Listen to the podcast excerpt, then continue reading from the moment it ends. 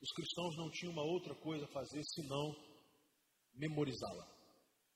Há algumas histórias muito interessantes que fragmentos da Bíblia que sobraram de depois de serem queimadas eram tomadas por algumas pessoas que começavam a copiar. E copiava e decorava. E passava para outra pessoa. Por quê?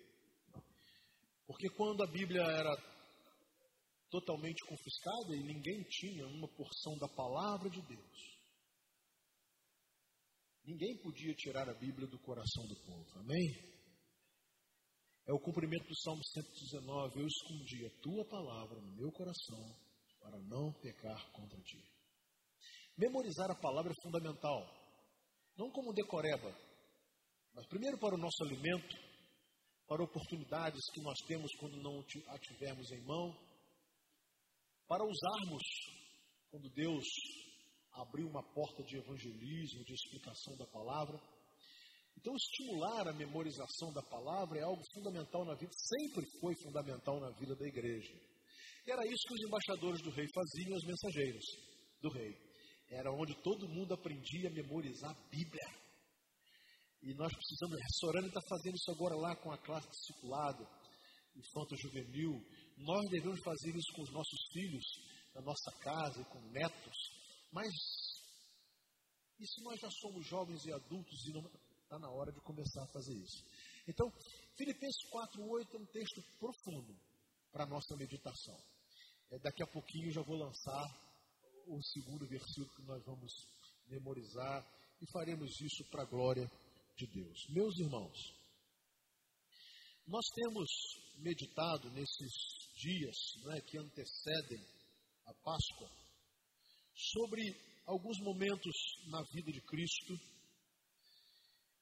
e que momentos esses marcaram completamente a história e, e, na verdade, são fundamentais se nós não tivermos a nossa fé alicerçada nesses, nesses momentos na história de Jesus, nós não precisaremos nem mesmo alimentar nenhum tipo de fé, porque não fará, não fará sentido. Domingo passado pela manhã, nós falamos sobre a experiência de Jesus no Getsemane, prensa de azeite. Domingo à noite, nós fizemos uma abordagem sobre a crucificação de Cristo. Esse tempo na história que mudou a história.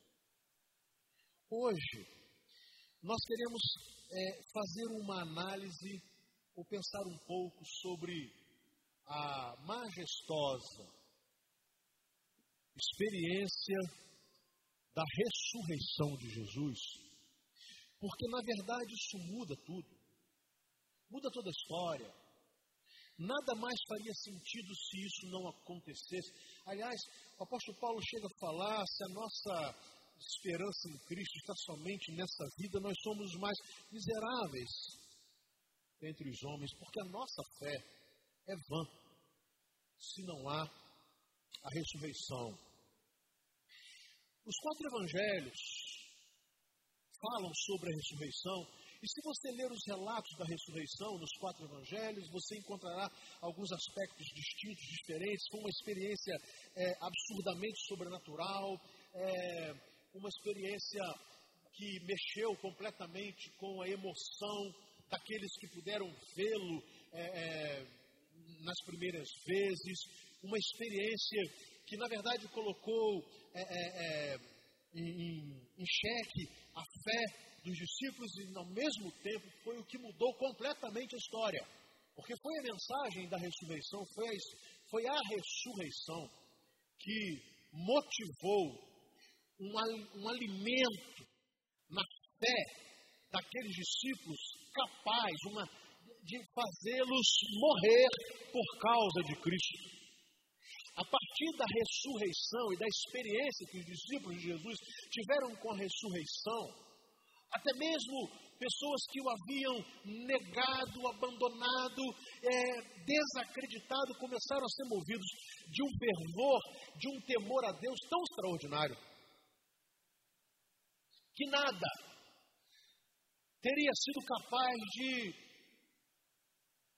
proibi-los de continuar com uma mensagem humanamente esquisita, estranha,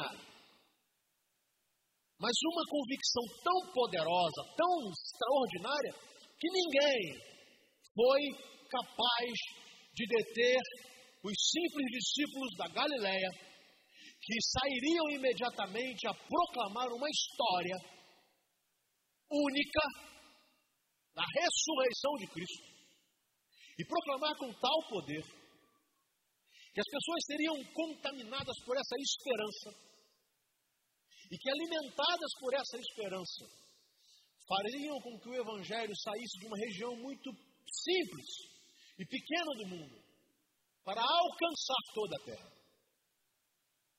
Tudo isso tem um marco. A experiência que os discípulos de Jesus tiveram com a sua ressurreição.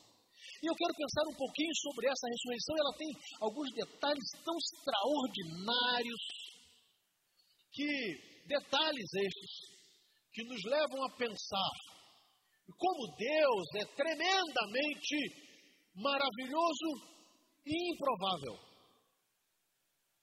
Agiu de forma improvável para que o seu evangelho, o poder do seu evangelho, chegasse a todas as gentes e chegasse a nós.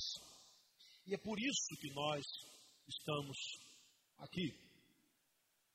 Eu quero então convidar você a abrir a sua Bíblia. Primeiramente no Evangelho de Mateus, capítulo 28, e depois há algumas outras abordagens, mas eu quero começar ali. No capítulo 28, ele começa a narrar essa experiência, esse, esse, esse fato extraordinário chamado ressurreição de Cristo. O capítulo 28 começa a nos falar assim: depois do sábado, Tendo começado o primeiro dia da semana, Maria Madalena e a outra Maria foram ver o sepulcro. E eis que sobreveio um grande terremoto, pois um anjo do Senhor desceu dos céus, chegando, chegando ao sepulcro, rolou a pedra da entrada e assentou-se sobre ela. Sua aparência era como um relâmpago e suas vestes eram brancas como a neve. Os guardas tremeram de medo e ficaram como mortos. E o anjo disse às mulheres: não tenho medo. Agora eu gostaria que você fosse o Evangelho de Lucas. Eu quero continuar essa narrativa no Evangelho de Lucas, no versículo 5, do capítulo 24. Vamos ao Evangelho de Lucas. Mateus e João tiveram uma perspectiva muito interessante, porque além de ser do grupo seleto de Cristo, eles narram de uma forma, inclusive emotiva, porque foi uma experiência que eles viram. Lucas, um homem da razão, um médico, um historiador, um pesquisador, ele traz essa mesma narrativa e dá a ela uma profundidade tremenda. E ele vai, e o texto vai dizendo assim, a partir do versículo 5, as mulheres então amedrontadas. As mulheres baixaram o rosto para o chão e os homens lhes disseram: Por que vocês estão procurando entre os mortos aquele que vive? Ele não está aqui. Ressuscitou. Parece que Lucas encontra a excelência da mensagem do Evangelho.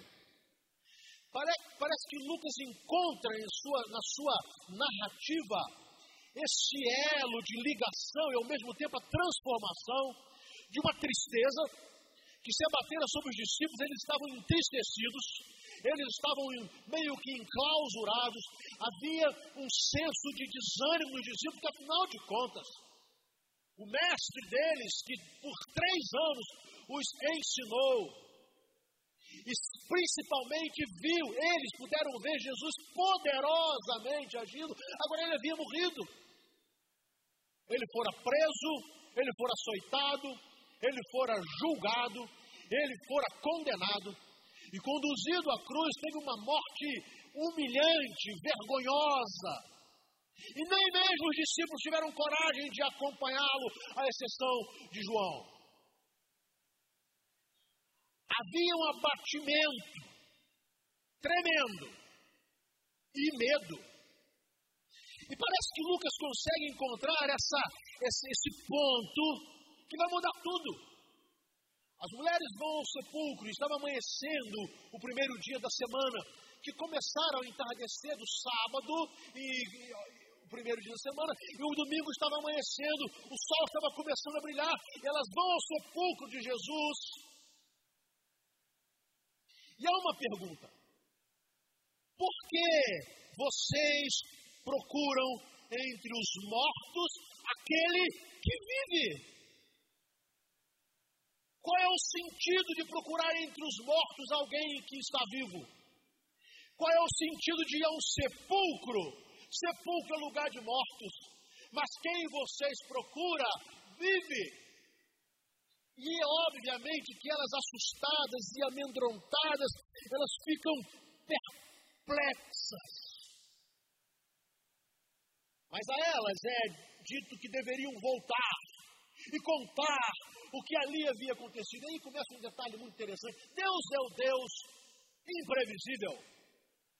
É impressionante que Deus vai deixar à humanidade uma das provas da ressurreição, que era ter revelado esse milagre a mulheres. E por quê? Porque ninguém acreditaria no testemunho das mulheres na cultura judaica e no judaísmo. Porque seria absolutamente improvável se fosse verdade Jesus, essa ressurreição de Jesus, ele teria que ter aparecido aos sacerdotes, ou quem sabe, pelo menos aos homens discípulos. Mas a mulheres não. O testemunho das mulheres não era contado, não era aceito no tribunal. E é esse Deus do, é, do improvável, o Deus que na verdade não faz nenhum tipo de acepção, não faz acepção de pessoas, ele vai lá no improvável. E ao improvável ele se mostra primeiramente. Logo em seguida, quando elas voltam, Jesus se apresenta àquelas mulheres. Não se apresentou a Pedro, não se apresentou a João, não se apresentou a Tiago, não se apresentou ao, a Anás, não se apresentou a Caifás, mas ele se apresenta àquelas mulheres. E uma delas, uma delas, havia sido uma mulher endemoniada. E a esta mulher, Jesus aparece ressurreto. Não é de se admirar, e não é mesmo, que quando elas saem correndo e vão contar aos discípulos, eles não acreditam. Eles não acreditam. Não acreditam primeiro porque era um, ato, era um, era um fato improvável, ressurreição. Eles não acreditam porque era uma história contada por mulheres. Eles não acreditam porque tudo estava fora de lógica. Mas aí, Pedro corre. O texto diz que eles chegam ao, sepulcro e ali não vem nada. Não há um corpo, não há resquício. Há apenas um manto que foi colocado sobre Jesus, um lenço, um lençol e nada mais. E o texto diz no versículo 9: quando voltaram do sepulcro, as mulheres contaram todas as coisas aos onze e a todos os outros. As que contaram essas coisas aos apóstolos foram Maria, Madalena, Joana e Maria, mãe de Tiago, e as outras que estavam com elas. Mas eles não acreditaram nas mulheres. As palavras delas lhes pareciam loucura. Meus irmãos, Claro que essas palavras pareciam loucura, porque é verdade, a mensagem da ressurreição é loucura, mas não só da ressurreição. O apóstolo Paulo vai dizer de forma muito categórica e simples que a mensagem da cruz é loucura. A nossa mensagem é a mensagem do improvável. A nossa pregação é uma pregação na lógica humana e lógica.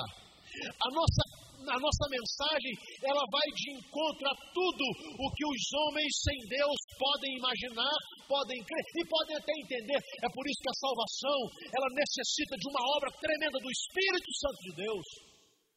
É claro, eles não acreditaram, e eles é, imaginaram que aquelas mulheres estavam um pouco fora de si, quem sabe emocionalmente abaladas, e elas estavam emocionalmente abaladas, quem sabe chegaram lá e tiveram uma visão, elas compreenderam errado, o dia poderia não ter amanhecido ainda, o corpo estava lá, elas não perceberam. Mas aí, Pedro, todavia, levantou-se e correu ao sepulcro Abaixando-se, viu as faixas de linho e mais nada, afastou-se e voltou, admirado com o que aconteceu. Se formos ao Evangelho de João, eu quero convidar você, você agora ao Evangelho de João, discípulo muito próximo de Cristo Jesus, no capítulo 20. Nós vamos encontrar uma outra experiência. A experiência ou a dúvida entre o ver para crer e crer para ver. Versículo 19 vai dizer assim: Ao cair da tarde, daquele primeiro dia da semana, estão os discípulos reunidos às portas trancadas por medo dos judeus Jesus entrou, pôs-se no meio deles e disse: Paz seja com vocês. Tendo dito isso, mostrou-lhe as mãos e o lado. Os discípulos alegraram-se quando viram o Senhor, e novamente Jesus disse: Paz seja com vocês. Assim como o Pai me enviou, eu vos envio. Versículo 24. Tomé, chamado um dos doze, não estava com os discípulos quando Jesus apareceu e os outros discípulos lhe disseram: Vimos o Senhor. Mas ele lhes disse: Se eu não vir as marcas dos pregos nas suas mãos e não colocar o meu dedo onde estavam os pregos e não puser a minha mão no seu lado, não crerei. Há algumas coisas interessantes. Jesus aparece. Agora, ele não mais limitado pela matéria, ele entra sem que a porta fosse aberta, ele entra. Os discípulos, o texto diz, estavam trancados, eles estavam trancados porque eles estavam com medo dos judeus. O tumulto que acontecera em Jerusalém tinha sido tremendo e eles pensavam assim: bom, agora Jesus morreu, agora, agora somos nós, nós vamos pagar por isso. E Jesus, naquele momento de pavor e medo, entra e diz assim: paz seja convosco. Meus irmãos, sempre a presença de Jesus traz paz. Amém? No medo, no pavor, nas incertezas, na angústia, quando Jesus entra, quando Jesus chega e ele e ele chega e ele entra e não há nada que possa impedi-lo, ele traz paz. E aí, ele se apresenta. Ele mostra o seu corpo. Ele mostra as suas feridas. Mas tinha um deles que não estava. Tomé. É impressionante que o texto diz que eles se encheram de alegria, claro, era verdade, Jesus estava lá, ele, ele havia ressuscitado, tudo que ele tinha ensinado, eles agora compreenderam de uma forma tão clara, estava explicada a transfiguração, tudo agora estava começando a fazer sentido, e aí, quando Tomé chega, eles vão com tremendo entusiasmo dizer: Tomé, é verdade, o Senhor ressuscitou. Você deve entender mais ou menos essa experiência quando você sai de um culto extraordinário, que o Espírito de Deus fala ao seu coração, e você chega na sua casa com pessoas incrédulas, e você quer transmitir essa mensagem extraordinária, e absolutamente do outro lado há uma parede, uma geladeira, que não acredita em nada do que você fala. Assim ocorreu. Tomé, friamente, diz assim: Eu não acredito nesta história. Eu não acredito. E qual era a lógica de Tomé? Eu tenho que ver para crer. Essa era a lógica. A lógica de Tomé, para não, não dizer que ele não cria no Salvador, para não tentar é, é, se a, denominar um incrédulo, ele disse: ah, tudo bem, eu até posso crer, mas se eu não ver, e digo mais, não é só ver, se eu não tocar nas feridas de Jesus, se eu não tocar no lugar onde os cravos foram enfiados na sua carne, eu não crerei. Se alguém puder fazer isso, tudo bem. Essa é a concepção hoje, gente. É por isso que as pessoas estão atrás de milagres. É por isso que muitos crentes vivem atrás de milagres. É por isso que tem muita gente que professa uma fé muito, muito mais baseada no milagre do que no poder de Cristo. Se não vê, se não vê o extraordinário, se não vê coisas sobrenaturais, se não houver êxtase, se não houver algo que não pareça humano, então não é de Deus. Essa é a concepção de Tomé. Tem que acontecer algo, eu preciso ver algo, eu não vou apenas crer, eu não posso apenas. A minha, a minha inteligência é tão grande, a minha razão é tão grande, eu não posso apenas crer no que estão me contando. Se eu não sentir e se eu não tocar, eu não creio. É por isso que nós vivemos um tempo hoje de onde as mensagens cada dia mais evangélicas são de autoajuda, é autoajuda, você, você antropocêntrica, alimentando o ego humano, é, afagando o ego humano, fazendo com que o homem pense que ele é extraordinariamente importante, apesar de ser, fazendo com que se Deus existisse apenas para satisfazer a sua vontade, se não chorar, se não gritar, se não pular, se não tiver êxtase, se não tiver extraordinário, não tem poder. Eu tenho que ver para crer, eu tenho que sentir algo extraordinário. Não é essa a mensagem do Evangelho. Não é essa a mensagem do Evangelho, porque uma semana depois, oito dias depois, abro um parênteses para dizer claramente que o primeiro dia da semana, como o dia do Senhor, começa a ser praticado exatamente após e por causa da ressurreição de Cristo, não tem nada a ver, nada a ver com depois da conversão de Constantino, tem nada a ver. Aquilo foi apenas uma oficialização de um dia que os cristãos já faziam. Jesus Cristo ressuscitou. Não havia nada mais extraordinário que isso. Não poderia haver um dia mais extraordinário do que esse, mais esplendoroso do que estar congregado na celebração no dia em que a morte foi tragada pela vitória. Jesus Cristo se torna o centro de todas as coisas e essa igreja em Jerusalém começa a se unir, a se congregar, a celebrar no primeiro dia da semana. O resto é judaísmo e legalismo. Bom, só que oito dias depois, logo, também no primeiro dia da semana, Jesus aparece. Versículo 26, uma semana mais tarde, os seus discípulos estavam outra vez ali, Tomé com eles. Apesar de estarem trancadas as portas, Jesus entrou, pôs-se no meio deles e disse: Pai, seja com vocês. E disse Tomé, e disse a Tomé: Coloque o seu dedo aqui. Veja as minhas mãos. Estenda a mão e coloque ao meu lado. Pare de duvidar e creia. Interessante. O slogan de Jesus é diferente, não é pare de sofrer. É pare de duvidar. O slogan de Jesus não é, não é trabalho de marketing. O slogan de Jesus não tem nada a ver com criar expectativas humanas. O slogan de Jesus não é, é oferecer um total alívio de sofrimento. O slogan de Jesus é pare de duvidar e creia. Ele mostrou as suas mãos. Ele disse: Tomé, toque aqui. Mas não toque só que não. Você está lembrado que me colocaram, talvez te contasse isso, você não foi lá? Você não foi até a cruz. Mas talvez alguém tenha te contado que me furaram com uma lança também. Toque aqui também. Ah, isso não muda nada também. Não muda nada. Pare de duvidar e creia. E aí Tomé disse: Senhor meu e Deus meu. Tomé era aquele que precisava ver para crer. Meus irmãos, não dá para levar o Evangelho dessa forma.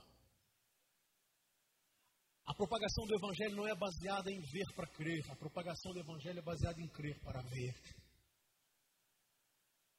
Não dá para você dizer agora aos cristãos, aos cristãos que estão tremendamente perseguidos, vocês precisam ver para crer. Não, eles já creem. E porque creem, eles vão ver a ação de Deus. Não dá para dizer a cristãos que nasceram exatamente há oito dias atrás experimentaram uma, um, algo tem uma bomba explodindo dentro de dois tempos no Egito e retornarem agora. Eles não tiveram que ver nada para crer, eles já creem e sabem que Deus irá se manifestar. Porque senão não voltariam ao templo no dia de hoje. E aí, agora Tomé, fazendo a minha culpa, ele reconhece: Senhor meu e Deus meu. Jesus ouve aquela profissão e diz: Por que me viu você creu? Foi por isso? Você está dizendo agora que eu sou o seu Deus e o seu Senhor porque você me viu? É essa a sua fé? É nisso que está baseada a sua fé? Eu não sei o que Jesus diria hoje nesses movimentos nossos hoje evangélicos, que se baseia exatamente nisso. Eu preciso ver para crer, ter para crer, ver, e aí o resultado é crer. É exatamente o contrário. O Evangelho, ele está alicerçado na premissa da fé. E a fé é a prova das coisas que não se veem. E aí Jesus pergunta, mas você, o que me viu, você creu? Coitados de você. Felizes os que não viram e creram. Meus irmãos, a ressurreição de Jesus não tem nenhum propósito de ser uma coisa esplendorosa no sentido de marcha de Jesus, poderia ter se apresentado, porque Jesus não apareceu para desmascarar aqueles líderes judeus, por que não? Você sabe que seria algo extraordinário da parte de Cristo Jesus, absolutamente extraordinário, se apresentar ressurreto a Pilatos e voltar à casa de Pilatos e dizer: Aqui eu estou. Não adiantou você lavar as suas mãos, não adiantou mandar me açoitar, não adiantou você é, dizer que não viu mal em mim, não adiantou você sugerir que Barrabás morresse ou não. Eu sou o Senhor de toda a terra. Mas ele não fez. Bom, Jesus poderia ter aparecido a Herodes, Herodes debochou de Jesus. Herodes debochou, escarneceu de Jesus, porque Jesus para Herodes parecia um louco se intitulando rei. E Jesus poderia ter ido à casa de Herodes e aparecido a ele e dizer: E aí, cara, quem é rei?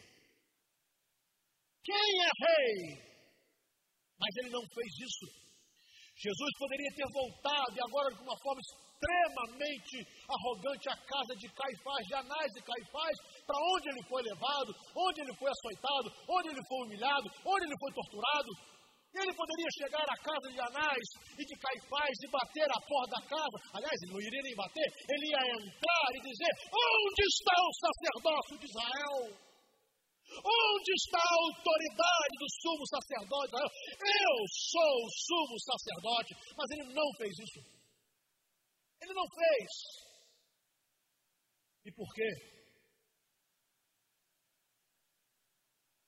Jesus quer salvar aqueles que creem.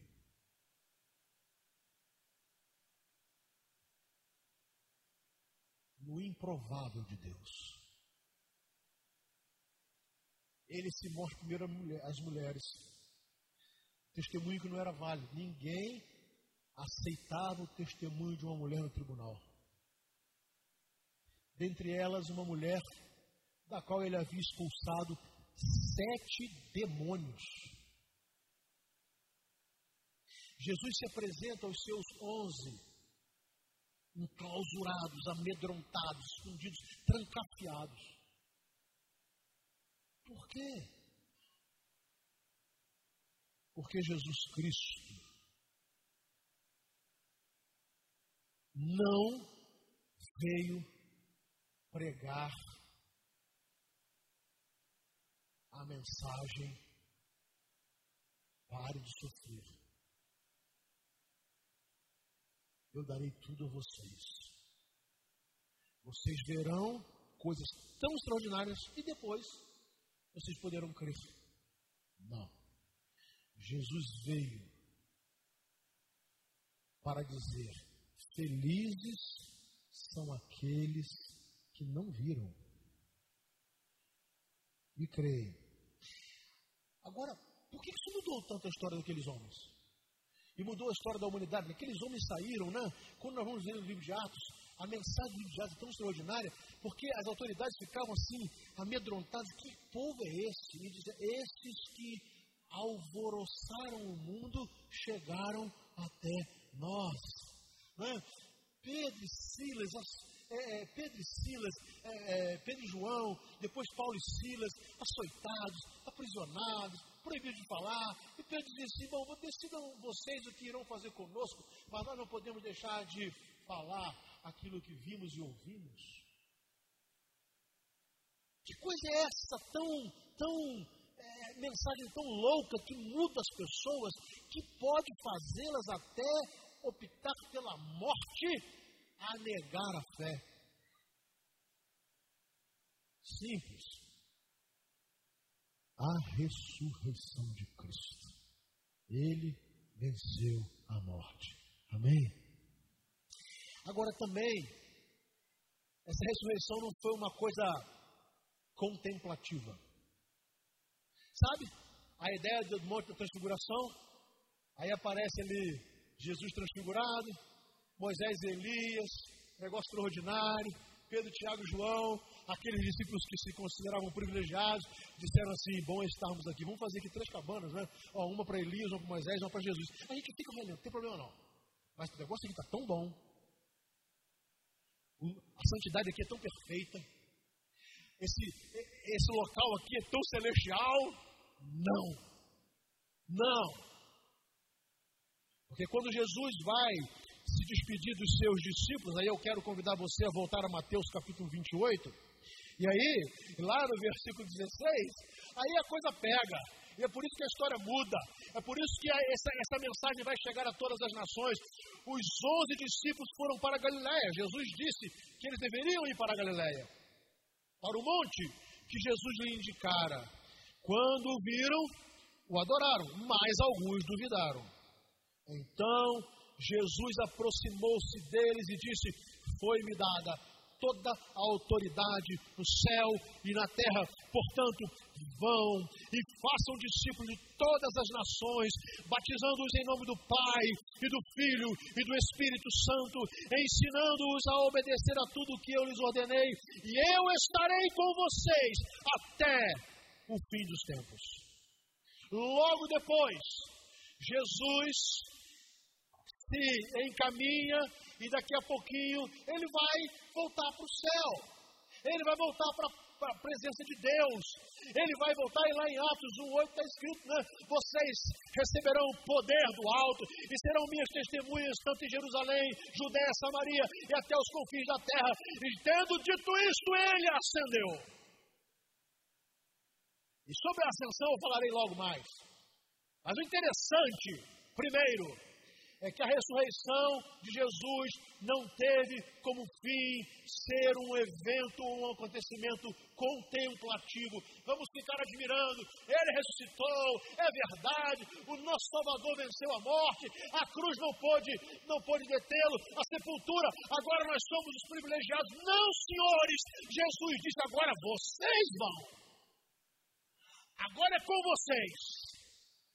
Agora, vocês, e o texto no original vai dizer assim: enquanto vão, enquanto vocês estiverem indo, vocês irão ensinar as pessoas, discipular, vocês irão ensinar todas as coisas que eu ensinei a vocês. Vocês as ensinarão a guardar todas as coisas. Vocês irão discipular, vocês irão batizá-las, vocês irão cuidar delas, vocês irão espalhar essa mensagem. Vocês sabem, eu ressuscitei, isso é verdade, agora é com vocês. A partida de Jesus não foi um abandono. Olha que diferença. É só uma palhinha da mensagem da noite, mas olha que diferença. Jesus morreu, eles estavam desanimados, derrotados, trancafiados. Agora não. Agora Jesus vai deixá-los de novo. Jesus vai deixá-los de novo. Só que agora é uma história diferente. Porque o texto diz Jesus os comissiona e diz a eles: Eu estarei com vocês. O que significa? Quando ele volta à presença do Pai, ele está conosco, sobre nós, acima de toda a terra, presente em nossas vidas, para nos capacitar a levarmos a mensagem da morte e ressurreição a toda a terra. Amém? Mas eu termino. É claro que você vai encontrar muita gente dizendo assim: eu tenho que crer eu tenho que ver para crer. Claro. O que nós não podemos é alimentar isso. Não podemos negociar a palavra. Não podemos virar igreja de autoajuda. Não podemos afagar o ego de todo mundo. Nós temos que dizer que Jesus Cristo morreu pelos nossos pecados e que as pessoas precisam se arrepender dos pecados e que elas precisam se dobrar diante de Cristo Jesus, porque Ele é Senhor e Rei de toda a terra. Mas a melhor notícia é que Jesus Cristo ressuscitou para é, garantir a elas também a vida eterna. Mas essa obrigação e essa missão é nossa. Amém? É impressionante. Jesus voltou os discípulos ficaram aparentemente ou fisicamente sem a presença dele, mas agora o sentimento era de grande alegria. E o nosso? Qual a alegria que nós temos de anunciar Jesus? Qual a alegria que nós temos em dizer e pregar Jesus Cristo é Senhor? Qual a alegria que nós temos em vivenciar no trabalho, no colégio, na universidade, na família, na rua, essa mensagem tão extraordinária. Ele ressuscitou, nem a morte pôde detê-lo.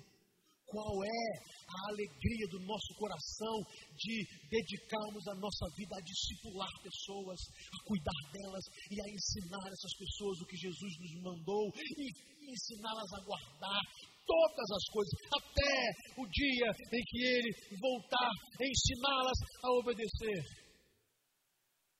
Qual é a convicção que nós temos que Jesus está conosco? Você vai querer ver Jesus aqui? Tocar nos, nos feridos. Você tem que ver um sobrenatural. Isso é ver para crer. Mas o que Jesus disse a Tomé: Tomé, não sejas incrédulo, mas crente. Felizes são aqueles que não viram e creram. Amém? Essa é a nossa esperança. Essa é a nossa convicção. Essa deve ser a nossa alegria. Essa deve ser a nossa motivação para anunciarmos Jesus até que Ele venha. Que Deus nos abençoe. Amém.